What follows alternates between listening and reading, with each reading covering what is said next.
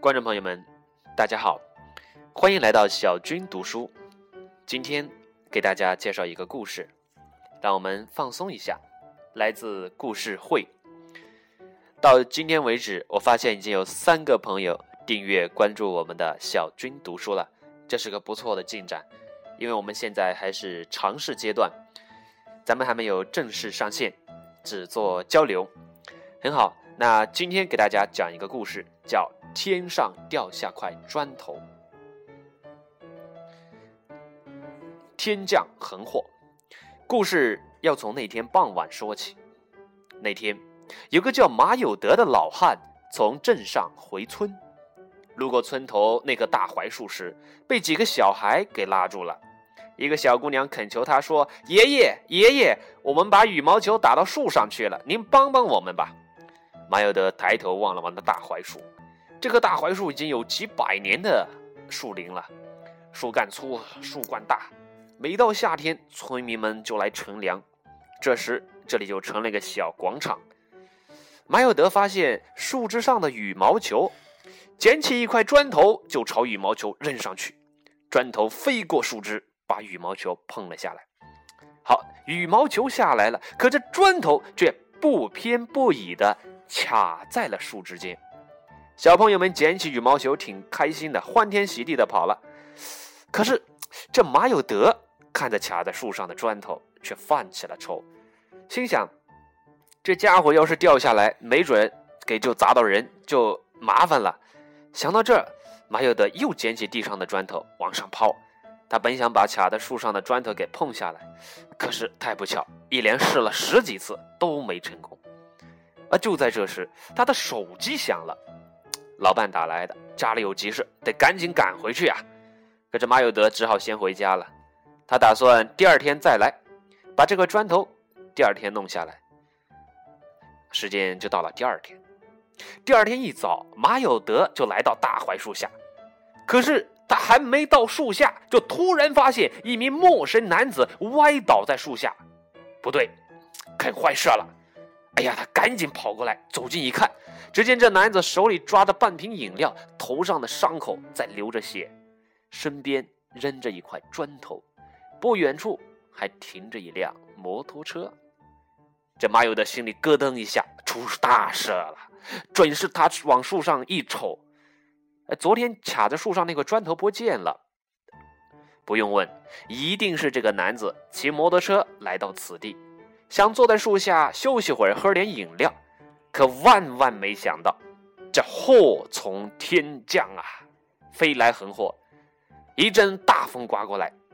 树上的石头，那块砖可就掉下来，不偏不倚，刚好砸在脑袋上，砸出个窟窿，头破血流。这马有德看呐还行啊，赶紧掏出手机拨打了幺二零，然后用毛巾摁住了男子的男子的伤口。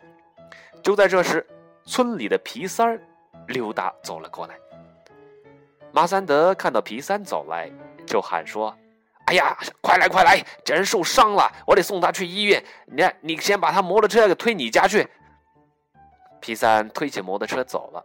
不一会儿，幺二零急救车也开了过来。马有德护送陌生男子去了医院，因为在这男子的身上没有找到任何联络方式，也不能确定他的身份。没办法，马有德只好留下来，一直陪伴到中午。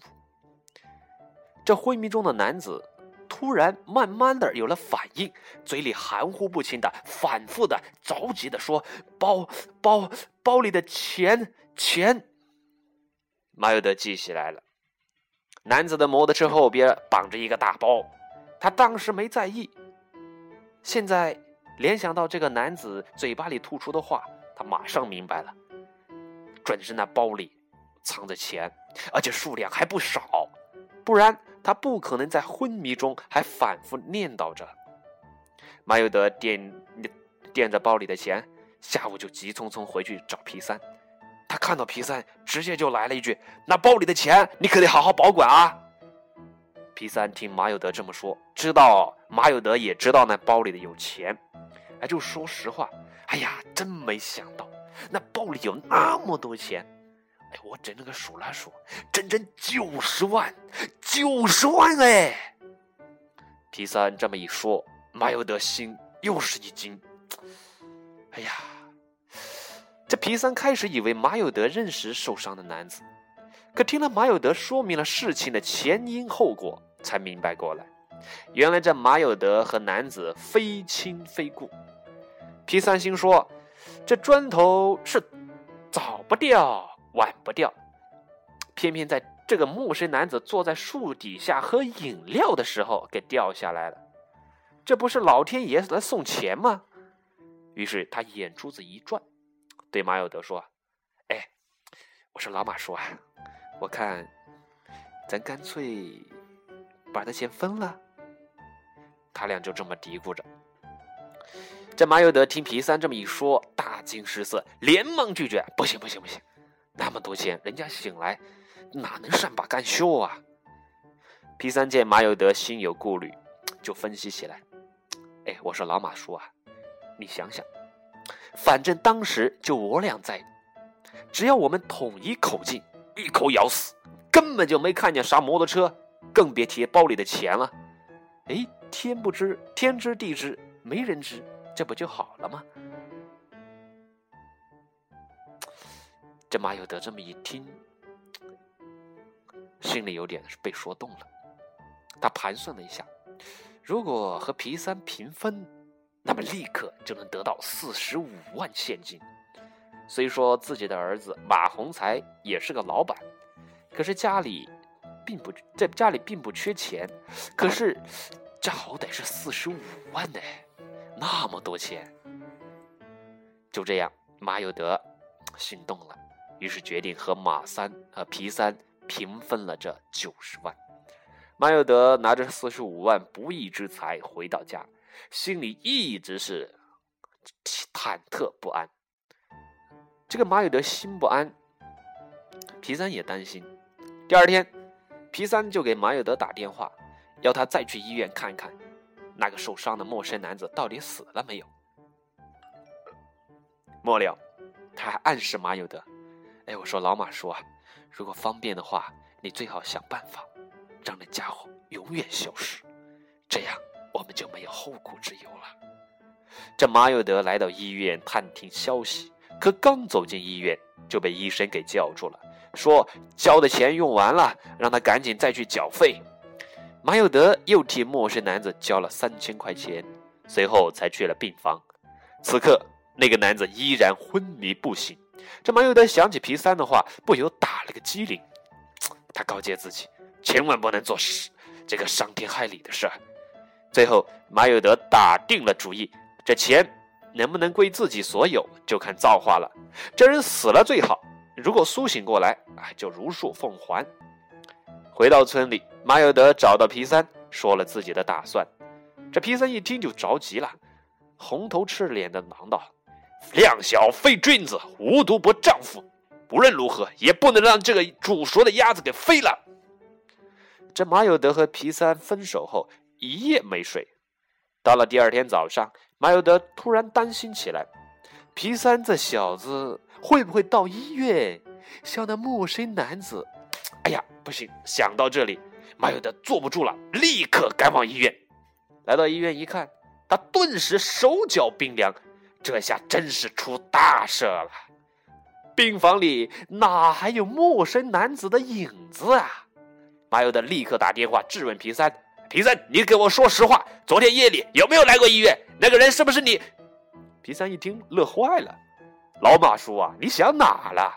我只不过是嘴上说说而已，我哪有那个胆啊？”马有德想想也是，杀人毕竟不是人人都敢干的。他正要去找医生问，这医生倒先找着他了。医生疑惑不解地说：“哎，你送来那伤员也真怪，他昨天傍晚醒了过来，到半夜竟悄悄走了，连个刀招呼都没打。”这马有德从医院回到家，认真的想了想事情的前因后果，最后还是不放心，只好去找皮三商量。他忧心忡忡地说：“那人走的奇怪呀。”也许是神志还没有完全清醒过来。但他说不定哪天清醒过来，就会找咱俩要钱的。皮三听完就宽慰他说：“那也不见得啊，说不定他是个逃跑的贪官，那钱本来就是一笔见不得光的不义之财。”皮三越分析，马有德越觉得有道理，于是心里终于松了口气。而就在马有德为得了一笔横财而暗自高兴的时候，没想到一件倒霉的事也接踵而来。这天晚上，小舅子告诉他说，他儿子马洪才遇到了麻烦，昨天他借了五十万。马有德大惑不解，儿子的公司一直经营的不错呀，咋会突然找小舅子借五十万呢？他不放心，就追问小舅子：“洪才的公司到底发生了什么事儿？”小舅子告诉马有德：“洪才前几天啊，损失了一百多万现金，具体原因他也没多说，只是关照舅舅别告诉老父亲，免得他老人家担心。”马有德一听，宝贝儿子遇到了麻烦，没有迟疑，立刻带上四十五万现金找儿子去了。马洪才看到父亲带来的四十五万，既感动又惊奇，忙问父亲：“这钱哪来的？整理下弄来那么多现金？”这马有德禁不住儿子的反复提问，于是和盘托出，如实说了出来。马洪才知道这钱的来历，哎呀，当场就责备起父亲来：“您可真糊涂啊！”怎么能做这种事呀？这可是犯法的呀！这马有德被儿子这么一说啊，感觉事态严重，于是回到村里劝说皮三和他一块儿去公安局把事情给说清楚。一开始皮三还是推三阻四，马有德警告他说：“既然这样，那我先去了，你等着公安上门吧。”皮三一看这事儿演不过去了，也只好极不情愿的答应一起去了。这根据马有德和他们提供的线索，这警察觉得这个陌生男子肯定有问题。警察料定这陌生男子肯定不会对那九十万善罢甘休，于是便精心布置了一个抓捕计划。就在这么一天早上，马有德正在村边散步，突然被人劫持。劫持者正是那个从医院里不辞而别的陌生男子。陌生男子把马有德劫持到小树林后，恶狠狠地说：“把钱乖乖交出来，不然的话，要了你的命！”马有德没有反抗，立刻答应带陌生男子去取钱。他带着陌生男子走进果园，很快在一块果树下面刨出了一个包。可陌生男子正在狂喜打开包包之间，突然被埋伏在此地的警察摁倒在地。给抓了起来。陌生男子被擒，公安部门说了，案子一落实就要奖励有功人员。但马有的心里还是像打翻了五味瓶，不是个滋味呀。他心想，如果这四十五万能帮到儿子，那该多好啊！马有德还想知道，儿子为啥一下子损失了一百多万呢？而就在马有德打算动身去找儿子时，儿子开车回来了。一进门，孩子就大喊起来：“爸，喜事啊，大喜事啊！哎呀，我公司那一百八十万可算给追回来了。”原来事情是这样：那天夜里，马洪才公司的财务室被抢，而当天刚刚收到的一百八十万贷款全被抢走。那两抢匪得手后，当即平分了一百八十万，各得九十万，然后分头逃跑。其中一个抢匪呢，打算连夜赶回老家，为了避开监控，他驾驶摩托车上了一条偏僻的乡村公路。可他万万没想到自己的运气这么糟，开着开着车胎爆了，没气了，他只得下来推着往前走，推着推着就累了。路经马有德家村口那棵大槐树时，他实在累得走不动了，就把摩托车放好，坐在树下喝起了饮料。可他连做梦也没想到啊！突然一阵强风吹来，那被卡在树上的砖头给掉了下来，不偏不倚砸在了自己的脑袋上。等他醒过来，人已经在医院里了，摩托车和那九十万连影都不见了。后来，抢匪从医院人口的医医务人员的口里打听清楚马有德的情况后，就悄悄地离开了医院，赶快找到了马有德，并劫持了他。可抢匪哪里想得到，原来这是警方精心设计的一张天罗地网。这名抢匪落网后，警方很快根据他提供的线索，就抓捕了另一名抢匪，并且追回了另外九十万。马有德听完这整桩事情的前因后果，感慨不已。